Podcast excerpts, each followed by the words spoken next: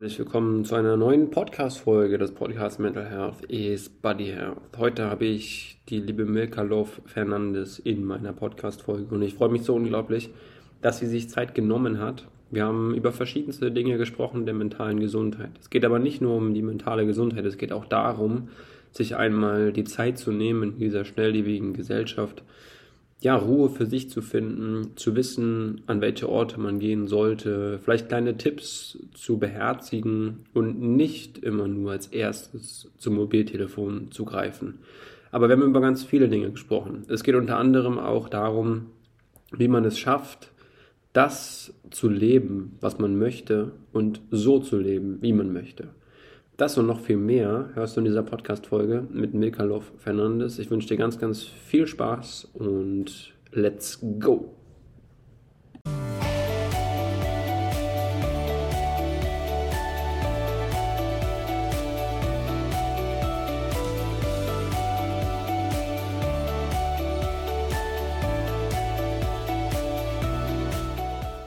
Willkommen zu einer neuen Podcast-Folge des Podcasts Mental Health is Body Health. Und liebe Zuhörer, Zuhörerinnen, ähm, ihr glaubt es nicht, aber ich freue mich so unglaublich auf diese Folge heute. Ich habe eine ganz besondere Person in diesem Podcast. Ich sehe sie schon per Zoom und wir haben schon ganz lieb und nett im Vorgespräch gesprochen. Ich darf sie ganz ja, präsent auch euch vorstellen. Milka Love Fernandes. Milka, sehr, sehr cool, dass du da bist. Ich freue mich unglaublich. Und danke, dass du dir die Zeit nimmst, das vorweg. Ja, sehr gerne. Sehr gerne, Leroy. Let's ich, go. Let's go. Wir haben ja ein richtiges Tempo drauf. Ich finde das so schön, dass das Fahrt aufnimmt. Und für die meisten bist du wahrscheinlich bekannt, primär aus deiner Zeit bei Viva, aber nicht nur als Moderatorin glänzt du jetzt vor der Kamera. Du hast noch viel, viel mehr zu erzählen, du hast viel, viel mehr zu, zu sagen und zu berichten. Und genau deshalb habe ich dich auch eingeladen, aber da kommen wir später zu. Du hast mit der Band ohne Namen 2002 mit dem Song ähm, Girl for a Day sogar auf Platz 16 der deutschen Singlecharts ähm, gestanden und jetzt bist du als Moderatorin, Autorin und Speakerin unterwegs. Magst du dazu noch mal kurz ja so ein bisschen deine Reise skizzieren? Wie kam das? Wie bist du jetzt auf diesem Point, dass du sagst, okay, Speakerin sehe ich mich auch? ähm, äh, stimmt gar nicht. Ich sehe mich nicht als Speakerin. So, okay. ich bin, ja. ich bin Moderatorin. Ähm, wirklich durch und durch. Ich kann als Speakerin arbeiten. Das mhm. stimmt wohl. Ich habe viel zu erzählen, ich habe viel durchgemacht. Ähm, ich liebe es, andere Menschen zu inspirieren. Ja, das war eigentlich immer so mein Herzensziel, auch während der Moderationen. Dementsprechend ähm, kommt es wohl auch vor. Ich habe ja ein Buch geschrieben, Hashtag Selbstwert, die Happiness Connection. Und da geht es um, ja, äh, da geht es, wie der Name schon sagt, um Selbstwert und wie man den findet, beziehungsweise wie man sich zurückerinnert an diesen Selbstwert. Und damit, ja, stehe ich auch manchmal auf der Bühne und äh, spreche vor Menschen. Ich finde das nicht ganz unbedenklich, muss ich sagen. Ich finde das nicht ganz, mhm. ich finde das nicht ganz, äh, weil eigentlich, also eigentlich finde ich das fast schon ein bisschen zu, äh, äh, zu stupide, jemandem zu sagen, weißt du was, you just got to, ich sage dir, erinnere dich an das, was du eh schon hast. Ja. Und damit ist es eigentlich auch getan. Dann kann man ein paar Sachen sagen, irgendwie, wie das einem gelingen kann, sozusagen als Stützräder zum Fahrradfahren, aber am Ende des Tages die wirkliche Arbeit, die muss jeder selber machen.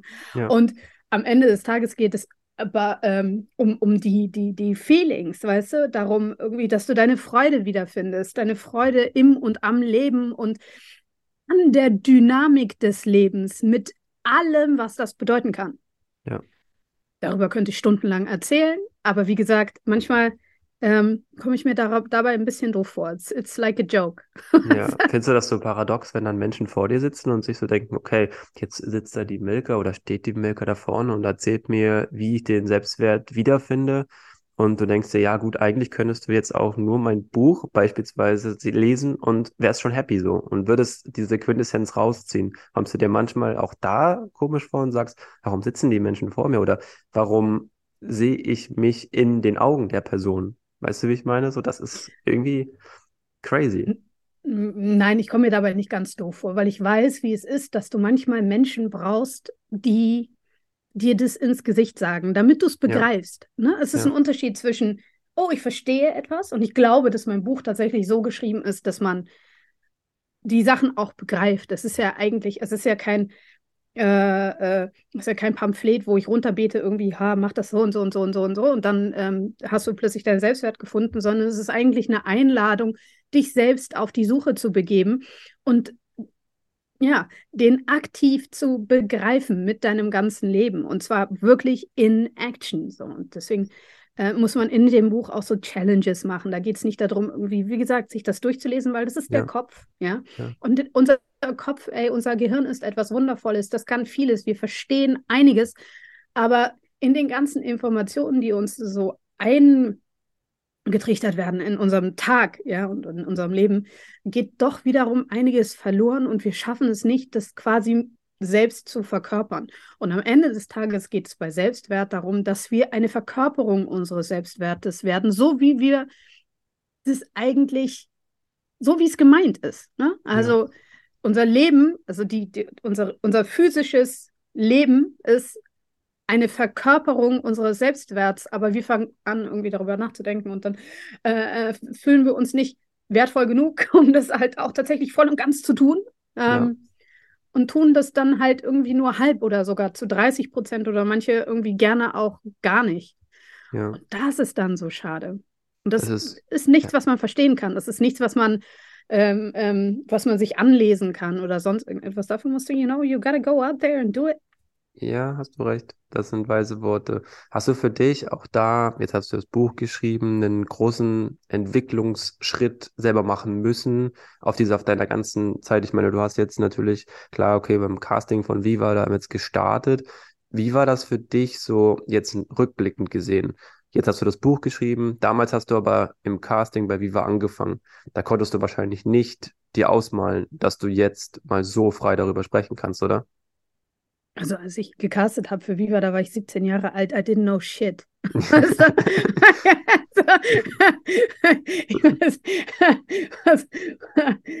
ich habe damals gedacht, ich bin ganz schlau, aber nee, um, like I did not know shit. Aber ich wusste genug irgendwie, um, dass ich mein Leben hinbekommen habe. Deswegen war das okay. Ich habe da, dass ich da jemals irgendetwas über Selbstwert machen würde, das ähm, hätte ich mir da nicht ausdenken können. Da musste ich einfach ein bisschen vor mich hinleben und das war gut so. Okay. Also, und, und mein Leben hat aber auch nicht mit dem Casting bei Viva angefangen. Ne? Wie gesagt, ich war 17 Jahre alt, ich habe dann schon irgendwie einiges durchgemacht. Ähm, äh, äh, nicht nur Gutes, aber auch, also nicht nur Schlechtes, aber auch Gutes. Und es war irgendwie alles, beides. War, ja, eigentlich. Spannend. Was hat dich allein. damals dazu bewogen, dieses Casting zu machen? Also, oder generell diesen Schritt zu gehen, Jetzt hatten wir auch das lustigerweise so ein bisschen im Vorgespräch schon mal angetatscht, so in der Öffentlichkeit zu stehen, irgendwie zu moderieren, zu kommentieren, wie auch immer. Was ist so für dich diese Quintessenz dahin gewesen, zu sagen, irgendwie reizt mich das, ich versuche es wenigstens mal oder ich gehe mal diesen Weg, weil ich meine, so einen Weg zu gehen oder mal so einen Schritt in so eine Handlung ist ja auch immer eine Sache, okay, man hat es im Kopf, hm, ich müsste jetzt nicht zum Casting zu Viva steppen und sagen, ah cool, super, hier bin ich so, weißt du, hier ist die, hier ist die kleine Milka mit 17 und ich kümmere mich mal darum, dass, dass das irgendwie funktioniert. Was war so deine Intention, vielleicht auch der, der springende Punkt dabei? Also ich habe so den Eindruck, dass es für ganz viele Menschen mittlerweile das Nonplusultra ist, wenn man im Fernsehen oder im sonst irgendwo ist und in irgendeiner Art und Weise bekannt und bekannt ist. Ja. Das war niemals meine Intention. Tatsächlich meine Intention, warum bin ich zu diesem Casting gegangen? Ich bin da hingegangen, damit ein Freund von mir endlich die Klappe hält, weil er gesagt hat, Mirka, du redest zu viel, mach doch mal Geld damit. Ich so, what? Weißt du, ich wollte studieren. Ich wollte, ich wollte, ich wollte an die Sorbonne nach Paris, ja. Ich wollte in die Diplomatie. Ich wollte, äh, äh, ich wollte die Welt verändern. Ja. Ähm, und dann äh, war ich bei Viva. Das fand ich nicht so. Das war echt, ich hatte eine große Krise, ey. Also wirklich so wow. eine, eine große Sinnkrise damit, dass ich, was wird die, ich so, what the fuck am I doing here? Like, seriously. Uh. Wow.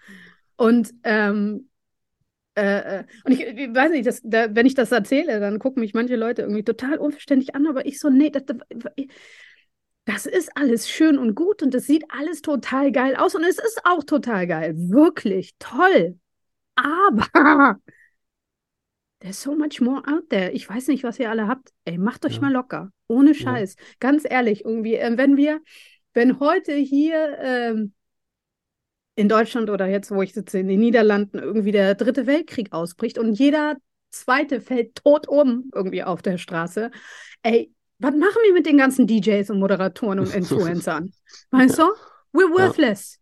Ja. So, also das, ist, das ist nämlich so der Punkt. Es gibt so viel mehr. Es ist so viel, es liegt so viel Wert und Würde da drin, ein Bäcker zu sein oder eine Bäckerin.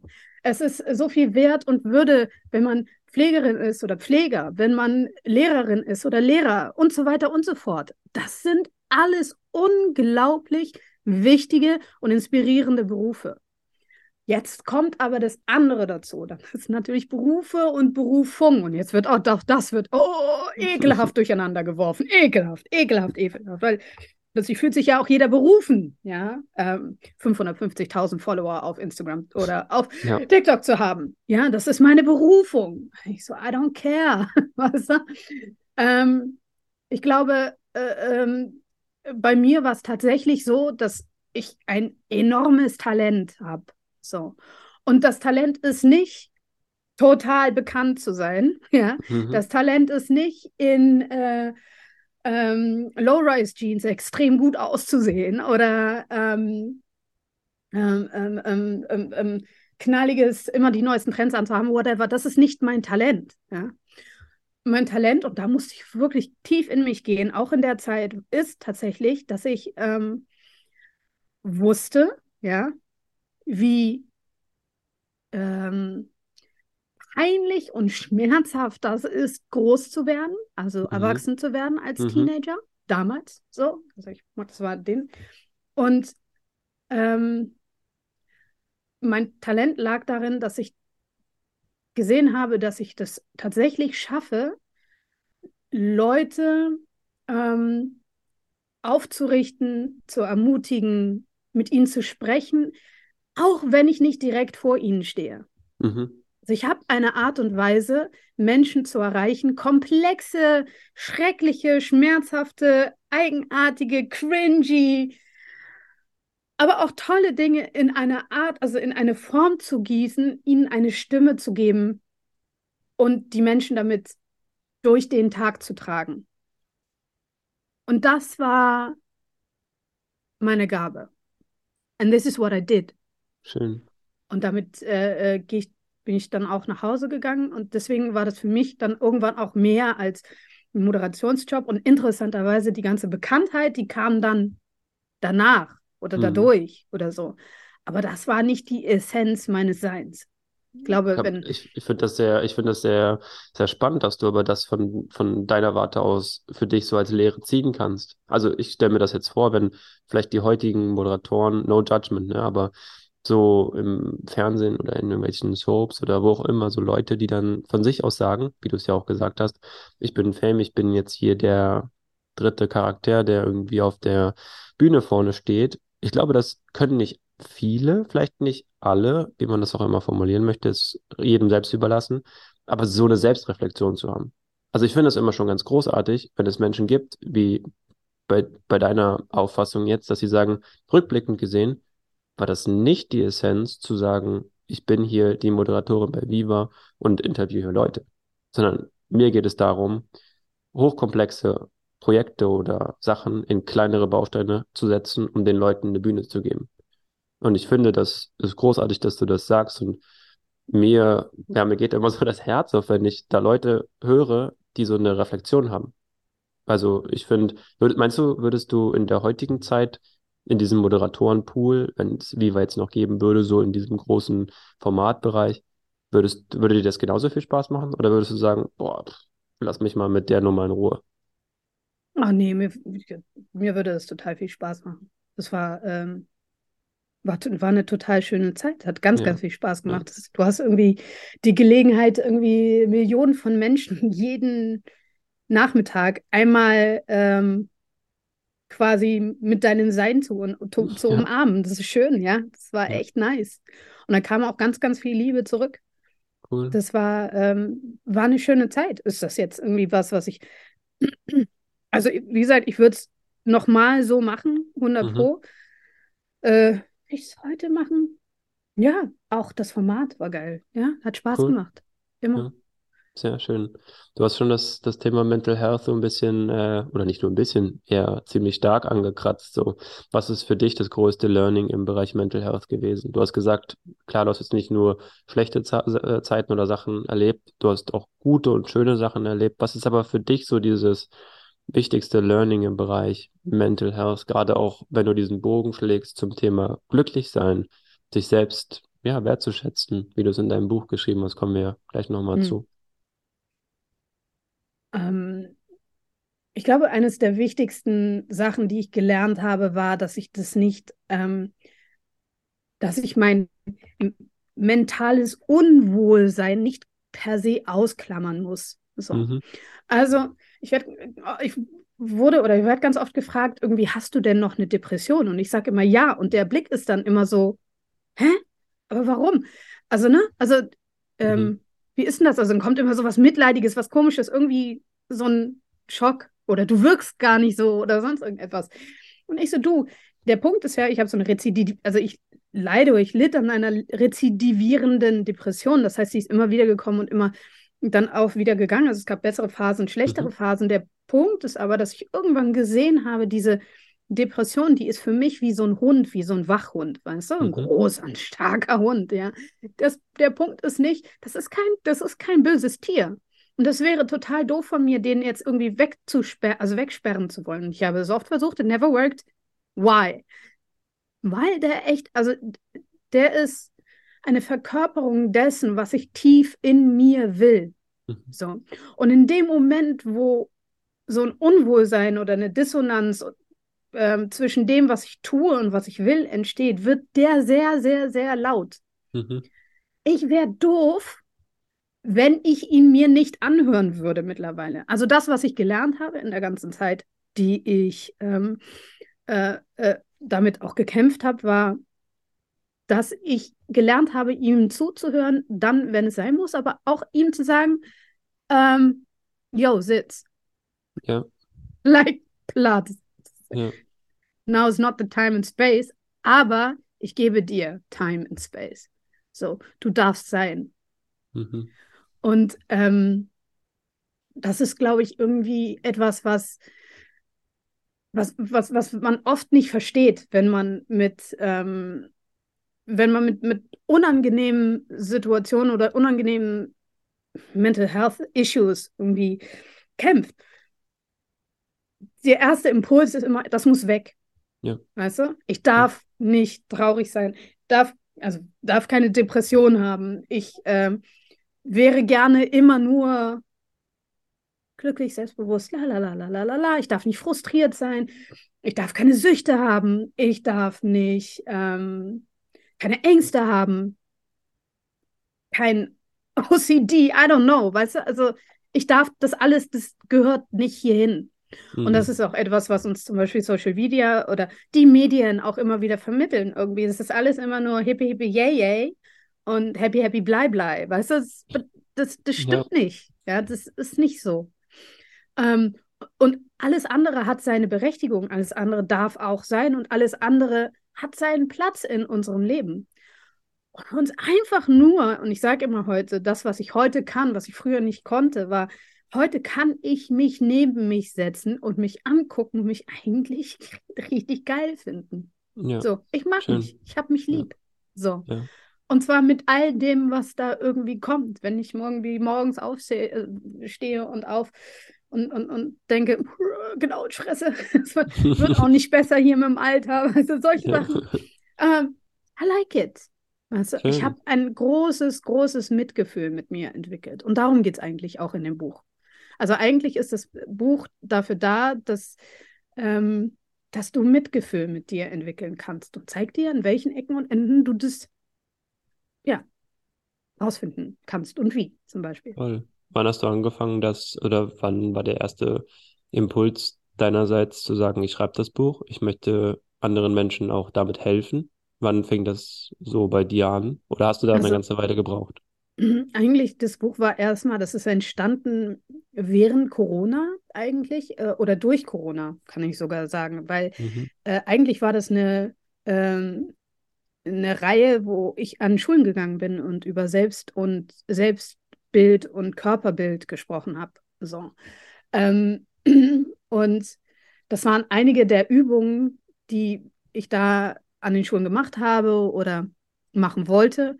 Auch die sind ähm, in dem Buch so festgehalten. Also es war eigentlich konzeptuell, ist das irgendwie was für Schüler, ja. Mhm. Ähm, aber es ist so, also es ist so viel mehr geworden dann quasi durch dieses, ne, also durch Corona konnte ich natürlich nicht mehr in Schulen gehen, aber ich dachte, das ist total schade, wenn das junge Menschen nicht irgendwie hören können. Auch wenn junge Menschen sich einfach gar nicht mehr für mich interessieren, weil sie mich gar nicht mehr kennen. Ich bin like, ach, you know, I'm like so, so analog, ey, weißt du? Also vom Ding her. Ähm, aber gleichzeitig ähm, habe ich trotzdem immer noch eine Art und Weise, dass man mir, egal welchen Alters, zuhört. So. Eben durch dieses, durch die Gabe, komplexe Dinge in irgendeiner Art und Weise so runterzubrechen, dass es ankommt. Toll. Aber es, ich finde das, ein, also muss ich dazu sagen, ähm, eine schöne Sache, dass man das als Gabe und Talent hat. Also kann man auf jeden Fall sehr, sehr viel draus machen. Ähm, und hast du ja auch bereits getan und tust du ja eigentlich mhm. äh, sekündlich, stündlich, tagtäglich. Also von daher hast du für Menschen, die uns jetzt zuhören, ganz schnelle, in Anführungsstrichen, ich sage bewusst in Anführungsstrichen, weil ich finde, so Tipps sind immer so ein bisschen, ja, weiß ich nicht, schwierig, da noch einfach zu sagen, du, hier habe ich mal ein paar Tipps, aber vielleicht doch so eine Art Routine für Menschen, die jetzt sagen, wie kann ich in einer gewissen Form vielleicht bei mir sein, bei mir bleiben, mich selbst erkennen und sagen, ja, ich bin es, ich bin es wert, so wie du, wie du ähnlich gesagt hast. Ich kann mich von außen sehen und sage, ich bin schön, ich bin toll, ich bin super, so wie ich bin. Mhm.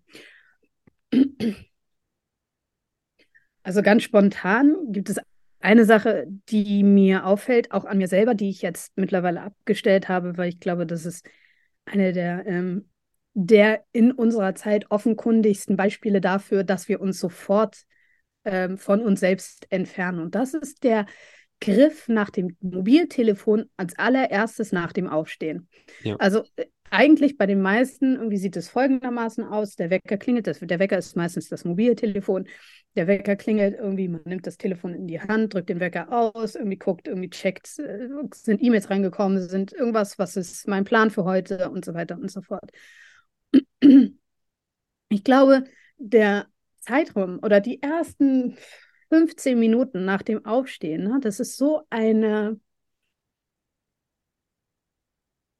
das ist so eine äh, zerbrechliche Atmosphäre, ja, die wir sofort nach außen hin durchbrechen in dem Moment, wo wir uns nach außen hinwenden. Mhm. Und das Ziel sollte ja sein, uns zuallererst uns selbst zuzuwenden, sich neben sich zu setzen, sich selbst zu betrachten. So. Und jetzt äh, ist das, was ich sage, ist, äh, und das kann jeder für sich handhaben, ne? Also so eine morgendliche Routine zu finden, die genau das tut. Ne? Mhm. Ne? Also diesem Impuls zu widerstehen, sich nach außen zu wenden. Und manchmal ist es gar nicht das Mobiltelefon. Ne? Also was ist, in, mein, einem meine, in meinem Buch gibt es eine Challenge und das ist ähm, eine, wo du bestimmst, was ist das Objekt deiner Verehrung. Ja, also was ist das, was dir in deinem Leben am allerwichtigsten ist? Was aber nicht du selbst bist. Ne? Also, okay. sondern da geht es darum, irgendwie, das Objekt der Verehrung kann sein, also das ist jetzt ein bisschen widersprüchlich, aber ähm, you will understand zum Beispiel deine Jugend und deine Gesundheit. Auch das ja. ist ein Objekt, weil Jugend und Gesundheit ist nichts, was permanent ist. Ne? Also mhm. it's like, das ist nicht Selbstwert, das ist Jugend und Gesundheit. Oder äh, das Objekt ein Auto, ein, ein rotes Auto oder, ne, mhm. wenn, oder wenn alles, bla bla bla. Also alles, was man, ähm, oder Erfolg, Geld, keine Ahnung. Alles, was außerhalb von sich sind und dann irgendwie zu definieren, was ist das und warum will ich das. Mhm. So. Und ähm, dieses Warum, ne, das, das ist ein interessanter, ja, sein eigenes Warum zu finden. Das ist ein interessanter, eine interessante Frage oder ein interessantes Ding um zu definieren, was es eigentlich ist, was man wirklich machen muss. Also um so eine Art Vortex zu kreieren, in da, zu dem sich das Leben hinbewegen kann. Mhm. Und dann so ein, so ein, jeder von uns braucht eine Objekteverehrung, so leben wir. Ne? Also wir brauchen schon irgendwie etwas, wo wir unsere Energie hinwenden können. Aber ähm, immer wieder zu hinterfragen, welch, was es ist, ja, und warum ist es das? Und dann diese eigenen Motive und die Glaubenssätze zu hinterfragen. Also auch da, das ist zum Beispiel so eine Übung, die man machen könnte als allererstes morgens nach dem Aufstehen. So, das ne? ist eine sehr schöne Übung. Ähm, und du hast mich ja schon im Vorgespräch mit diesem Warum gecatcht, weil das ist genau diese Quintessenz. Warum beispielsweise, warum machst du diesen Podcast? Warum gehst du 6 Uhr, 7 Uhr früh laufen? Warum und so weiter? Ich finde, das unterstreicht nochmal so dieses, wir leben in einer so schnelllebigen Welt und alles fliegt an uns vorbei. Ich kann vielleicht dazu ein ganz kurzes Beispiel meinerseits geben. Es ist, wir hatten, ich hatte jetzt im, im Februar, war ich jetzt an jedem Wochenende unterwegs in einer anderen Großstadt. Es war mal London, Paris, Stuttgart zähle ich auch dazu, aber was ich damit sagen möchte, ich finde das so verrückt, dass es so aneinander vorbeifliegt. Und so dieses Warum konzentriere ich mich nicht einfach darauf, erstens, warum mache ich das? Natürlich, klar, Freunde treffen, unterwegs sein, Business etc. etc. Aber das ist doch paradox, dass es nur an uns vorbeirasselt und man das gar nicht mehr wahrnehmen kann, dass es doch so irrelevant ist, ob du mit dem, weiß nicht, 500. Airbus oder mit dem äh, nächsten Fünf-Sterne-Hotel irgendwie äh, was auf Social Media postest. Und das finde ich so verrückt, dass ich jetzt auch dann wieder, als ich gestern zurück in Berlin war, dachte ich mir so, es ist eigentlich schön, jetzt erstmal eine Weile wieder hier zu sein und nicht irgendwie ständig wieder on Tour zu sein. Was nicht heißt, dass es darum geht, dass man gar nicht mehr verreist. Das möchte ich auch nicht sagen. Aber ich finde es trotzdem heftig, dass es wirklich dieses ständige Durchrauschen immer ist. Und man nicht die mehr. Frage ist, die Frage ist, hast du deine Seele mitgenommen? Ähm, weißt du? Ähm, ja manche Leute, also auch Reisen ist etwas sehr konsumorientiertes mittlerweile, ne? Also ja. der Punkt, dass du sagst, okay, ich reise, um zu reisen, um ein neues Motiv zu haben für meinen Instagram-Feed und so weiter, um zu sagen, um sagen zu können, okay, ich war in äh, äh, Barcelona, ich war äh, an diesem Filmset, ich war im Harry Potter Museum, whatever, ja, weißt ja. du? Also solche, solche Sachen machen zu können. Und es gab, es gibt diese Geschichte von den, oh, jetzt weiß ich nicht mal, welcher Indianerstamm das gewesen ist, aber es gab einen bestimmten Indianerstamm, die man in Amerika dafür benutzt hat, um in New York die Wolkenkratzer zu bauen. Ich weiß mhm. nicht, ob mhm. du diese Geschichte kennst. Und diese Indianer sind dann quasi mit, der, mit dem Zug nach New York äh, gefahren worden. Mhm. Und dann haben sich die, ähm, äh, äh, äh dann haben sich die Bauherren, die haben sich total aufgeregt darüber, dass diese, dieser Indianerstamm dann immer kollektiv quasi auf dem Boden sitzen geblieben ist und nichts getan hat.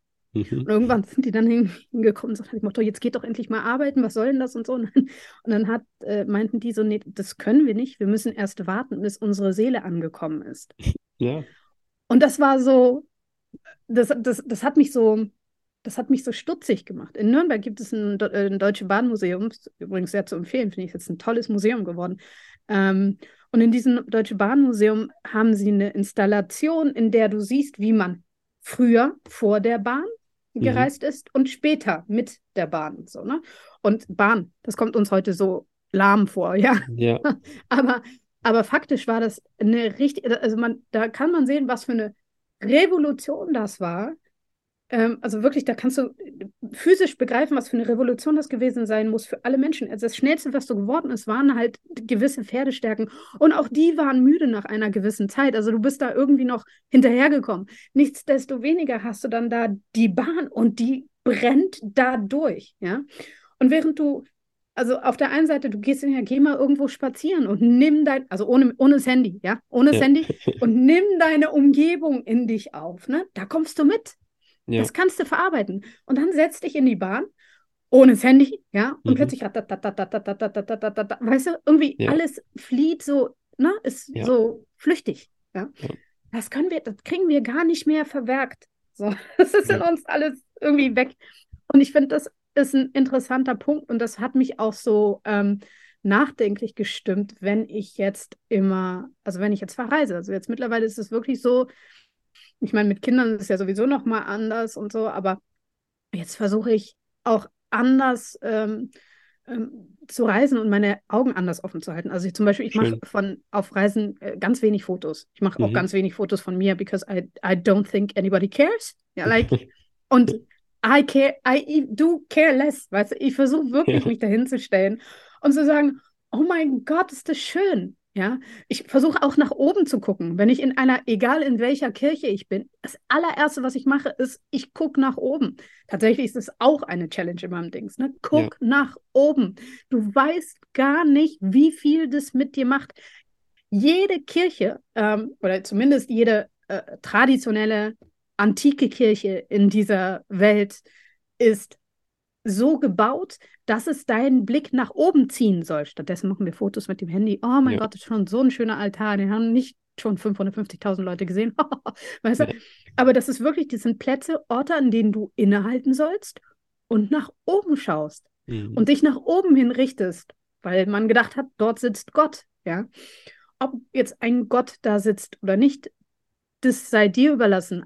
Fakt ist, ähm, es macht die, dieser Blick ins Weite, dieser Blick in die Ferne, das ist äh, mittlerweile erwiesen, der macht etwas neurophysiologisch mit dir. So, ne? Der entspannt dich, der gibt dir in irgendeiner Art und Weise Frieden, der levelt dein, deine Stresshormone ähm, wieder, während der Blick, der starre Blick auf etwas etwas, was nah dran ist, ne? Also etwas, was zum Beispiel jetzt das Handy und so, mhm. und gerade auch gerne der Blick nach unten, das ist etwas, das Stress ja, entstehen lässt. Das heißt, das ist irgendwie total, was wir machen, ist eigentlich kontraproduktiv für unsere menschliche, für, für unsere Menschlichkeit, für unser menschliches Sein, für unser, unsere Mental Health. Ja? ja. Deswegen noch ein Tipp, den ich geben kann, und zwar ungelogen, das Ding funktioniert immer, ist in dem Moment, ähm, zum Beispiel zwischen Meetings oder sowas, mhm. also jetzt, wenn wir hier fertig sind, das allererste, was du tun kannst, ist dich ans Fenster stellen und rausgucken in den Himmel. Und das so lange, bis du denkst, jetzt ist okay. Gut, so, ja, das, das, ist, das ist ein richtig, also das ist, ich muss echt sagen, so dieses, Telefon, nicht um jetzt nur negativ über das Telefon zu sprechen, hat auch tolle Gadgets und tolle Tools. Aber ich finde es so verrückt, wie selbst, wie man selbst ja auch schon so getriggert wird, dass man immer ständig raufguckt und immer ständig aktualisiert. Und ja, hast es genannt. Bestes Beispiel, morgens direkt aufzustehen und erstmal die Mails zu checken oder die Stats von deinem, von meinem Podcast oder, oder, oder. Das ist schon, das ist schon eine Sache, das triggert schon sehr stark. Wow, da war eine ganze, eine ganze Menge drin. Ich habe noch zwei schöne abschließende Fragen. Und die eine, über die wirst du vielleicht ein bisschen schmunzeln, so wie ich dich jetzt wahrgenommen habe. Und die vorletzte ist, was würdest du so für dich als bisher größte Herausforderung in deinem Entire Life, wie man so schön sagen kann, ähm, betiteln? Was wäre so die Sache, oder war es vielleicht auch die Sammlung mehrerer verschiedener Herausforderungen? Die größte Herausforderung ist, Herausforderungen lieben zu lernen. Schön, ja. So. Hast ja, super. Kurz und knapp, top. Ja, so ist es. Es ist wirklich so. Hast du, hast du vollkommen recht. Schön gesagt. Boah, da kann ich jetzt gar nichts mehr on top dazu sagen. Das ist ja so, das ist ja so äh, den Nagel auf den Kopf getroffen. Großartig. Welchen Podcast-Gast würdest du in meinem Podcast super gerne mal hören? Zum einen, weil du sagst, vielleicht, das ist so eine inspirierende Person finde ich so schön nochmal zu hören, wie die Persönlichkeit über mentale Gesundheit denkt, spricht und versteht, dass das wichtig ist. Oder vielleicht auch, wo du sagst, die hat so viel zu erzählen, da kannst du drei Stunden Podcast-Folge machen mit der Person. Ähm, äh, ganz toll. Ich bin äh, ein großer Fan vom Pfleger Ricardo auf ja. Instagram. Finde ja. ich, ich finde äh, äh, erstmal das, was er sagt, ähm, ist natürlich irgendwie alles like to be debatable, aber ich finde, es ist wirklich eine ganz interessante Persönlichkeit. Es ist, ähm, und, und wenn wir, wenn wir über mentale Gesundheit, Stressresilienz sprechen und auch ähm, gesellschaftliche ähm, Wichtigkeit, ja, mhm. dann ist das etwas, wo ich mich hinwenden würde, ja. Okay, spannend. Du hast es geschafft. Es war das Horror-Interview, der Horror-Talk. Nein. Ähm, jetzt kommt das richtige Interview, jetzt kommt der richtige Talk. Nein, es hat mir super viel Spaß gemacht. Ich sage vielen, vielen Dank. Ich glaube, da war eine ganze Menge drin, auch für die Zuhörer, Zuhörerinnen. Und ich finde es nochmal ein so wichtiges Thema, dass es Menschen mittlerweile auch echt kapieren sollten und verstehen sollten, dass das auch sich immer weiterentwickelt. Mentale Gesundheit als oberste Prio auch wirklich ja, zu leben und ähm, immer weiter dem nach zu streben. Und von daher bedanke ich mich, dass du das mitgemacht hast und dass du dir die Zeit genommen hast und auch deine Sichtweise daraus und aus deinem äh, Buch geteilt hast. Magst du noch mhm. irgendwas dazu addieren zum Schluss, wo man dich, also ich werde es in den Show Notes auch nochmal verlinken, aber vielleicht nochmal auf was du aufmerksam machen möchtest, wo du sagst, das wäre ganz, ganz wichtig, wenn da die Menschen nochmal noch mal reinklicken. Oh, es gibt zwei Sachen, die ich gerne noch sagen würde. Und zwar als erste ist einmal Danke dir. Mhm. Ich finde das ganz toll. Also, wenn wir schon dabei sind, irgendwie bei mentaler Gesundheit und sowas, dass so junge Menschen wie du irgendwie dafür ausstehen und sich da laut machen und das zu ihrem Thema machen.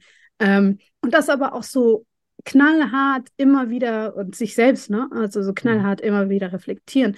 Das finde ich, macht mir total viel Hoffnung, dass es alles gut wird. Ja. Mhm. Also, like, I'm not worried at all. So, das alles wird schon, passt. Das ist das eine. Und das zweite, was ich gerne noch sagen würde, und da geht es äh, nicht so sehr um mentale Gesundheit, sondern um ein weiteres Buchprojekt, was ich ge äh, gemacht habe. Auch, aber auch das ist irgendwie spielt mentale Gesundheit da wieder so ein bisschen mit rein. Und zwar, ähm, äh, das nennt sich People of Deutschland. Das äh, ist ein mhm. ganz schönes Buch, ist eingestiegen auf Platz 12 der äh, Spiegel-Bestsellerlisten jetzt. Ja. Also wirklich ähm, total geil. Und das sind 45 Menschen mit ähm, äh, Migrationsgeschichte, mhm. die quasi ihre persönliche Geschichte erzählen. So, ne? It's like a history book about people of color in Germany. Ja. So. Und das ist etwas, das ist so noch nie da gewesen, also immer sehr vereinzelt quasi, mhm. dass einzelne Leute ihre Geschichte erzählt haben. Und jede Geschichte ist unglaublich wichtig, aber nie, man hatte nie so 45 Geschichten auf einem Dings. Ich bin dabei, ähm, aber auch äh, andere Menschen, äh, der äh, äh, EcoFresh zum Beispiel ist dabei, ähm, äh, erzählt seine Geschichte. Wir haben Miriam Mahn, wir haben äh, Tyron Ricketts ist dabei, um noch so ein Bio, Mola Debisi, um noch zwei Viva-Gesichter zu nennen, mhm. aber auch nicht nur Leute irgendwie aus Entertainment, die man so quasi kennt, sondern aus allen, ähm, äh, allen verschiedenen Rollen der Gesellschaft, die in irgendeiner Art und Weise etwas erreicht haben. So, mhm. ne? Modedesigner, äh, CEO von Sony ist dabei, ähm, jemand, der bei Zalando arbeitet und so weiter und so fort. So, ne? Und das ist so inspirierend, auch ein bisschen verstörend, aber auf so eine ganz persönliche und mitfühlende Art und Weise. Das ist ein Buch, was unglaublich viel Hoffnung gibt. Und ich glaube, wenn wir jetzt bei mentaler Gesundheit sind, mhm. as long as there is hope, weißt du? Ja. Also solange wir Hoffnung haben, kann, sind wir unbesiegbar. So, ne? Ja. Und das ist, ähm, und, und das ist etwas, ich glaube, das vielleicht für viele Zuhörer, Zuhörerinnen, oh Gott, ich kann sogar noch nicht zuhören, ähm, vielleicht ein, ein, schöner Tipp. Das ist auch mhm. etwas, was man ja jetzt nicht irgendwie in einem Rutsch durchlesen muss, sondern kann sich immer wieder so eine kleine Geschichte nehmen. In fünf Minuten sind die durch.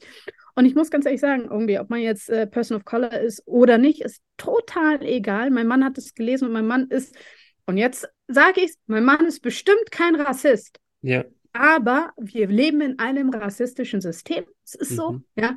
Auch ich bin, äh, zähle mich zu den Rassisten und der Punkt ist einfach, wenn wir, um, wenn wir versuchen, äh, selbst reflektiert zu leben, so, ne, dann müssen wir in der Lage sein, uns wirklich auch jede Facette unseres Seins anzugucken. Und er hat das Buch gelesen und er hat geheult irgendwann. Er musste wow. wirklich meinen. Es war ganz, also, ähm, und äh, weil er meinte so, ey, ich habe das nicht, ich habe es nicht, ich habe I didn't get it, ich habe es nicht ja. verstanden. So. Ja.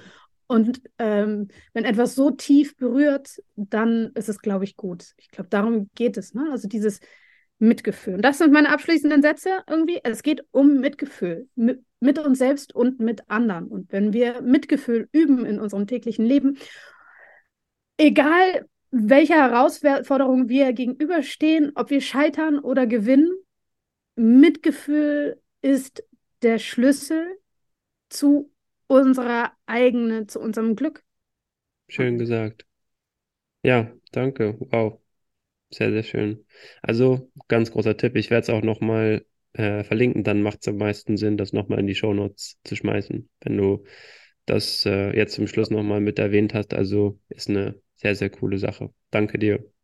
Super. Ich danke allen ZuhörerInnen fürs Zuhören und ja, bis zur nächsten Podcast-Folge bei Mental Health is Body Health. Sehr cool, dass ihr dabei wart. Bis dahin. Ciao, ciao. Bis denn.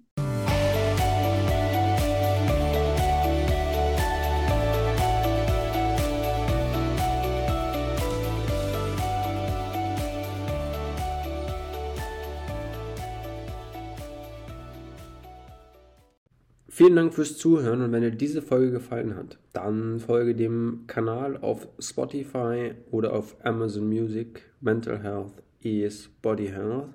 Und du wirst dann keine Folge mehr verpassen. Und genau darum soll es gehen. Mental Health is Body Health, der Podcast hier auf Spotify oder Amazon Music. Ich sage vielen Dank fürs Zuhören und bewerte diesen Podcast doch sehr, sehr gerne und folge ihm auf jeden Fall, um keine Folge mehr zu verpassen. Bis dahin, ciao, ciao.